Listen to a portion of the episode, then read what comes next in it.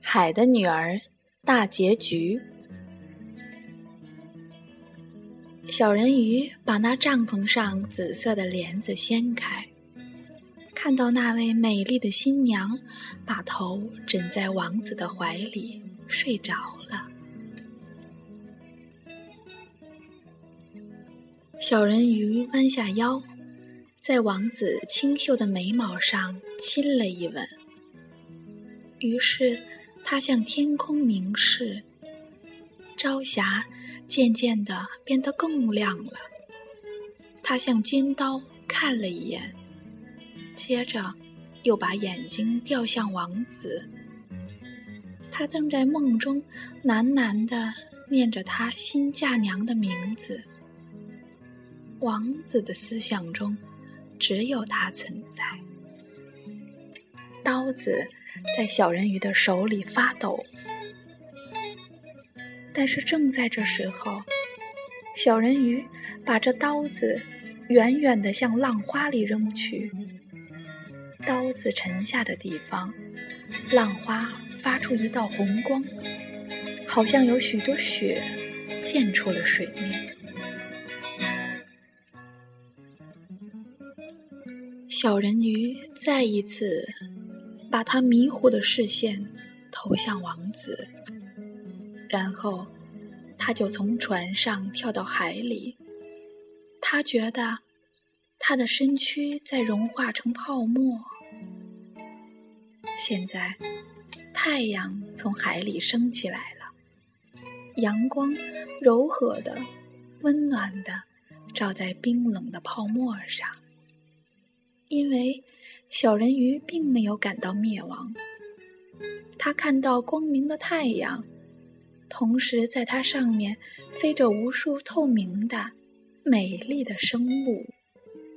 透过它们，他可以看到船上的白帆和天空的彩云。他们的声音是和谐的音乐。可是，那么的虚无缥缈，人类的耳朵简直没有办法听见，正如地上的眼睛不能看见它们一样。它们没有翅膀，只是凭它们轻飘的形体在空中浮动。小人鱼觉得自己也获得了它们这样的形体，渐渐的从泡沫中升起来。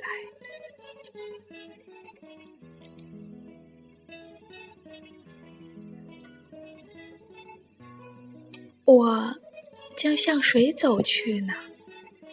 小人鱼问。他的声音跟这些其他的生物一样，显得虚无缥缈。人世间的任何音乐都不能和它相比。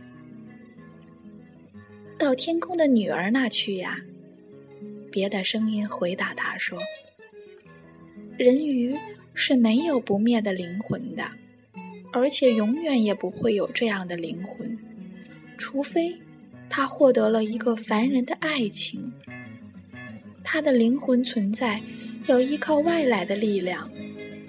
天空的女儿也没有永恒的灵魂，不过他们可以通过善良的行为而创造出一个灵魂。我们飞向炎热的国度里去。那儿散布着病疫的空气，在伤害着人民。我们可以吹起清凉的风，可以把花香在空气中传播。我们可以散布健康和愉快的精神。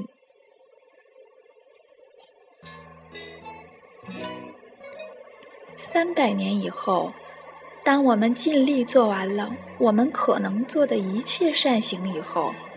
我们就可以获得一个不灭的灵魂，就可以分享人类一切永恒的幸福了。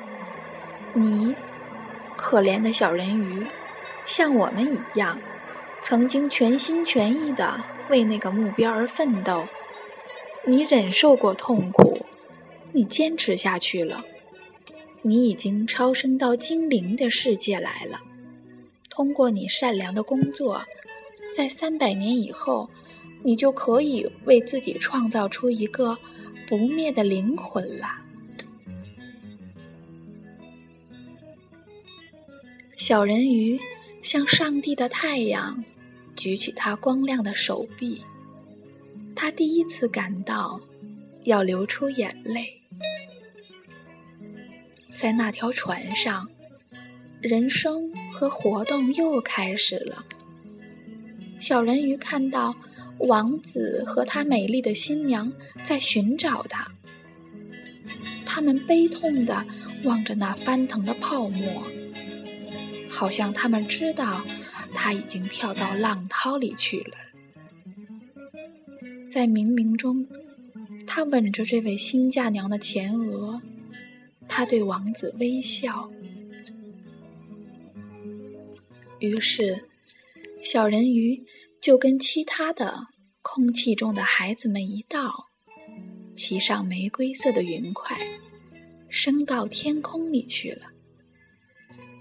这样，三百年以后，我们就可以升入天国。我们也许不需要等那么久。一个声音低语着：“我们无形无影的飞进人类的屋里去，那里面生活着一些孩子。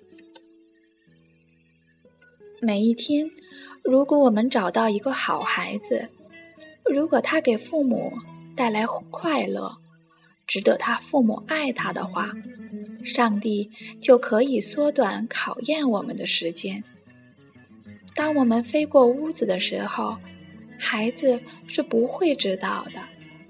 当我们幸福的对着他笑的时候，我们就可以在这三百年中减去一年。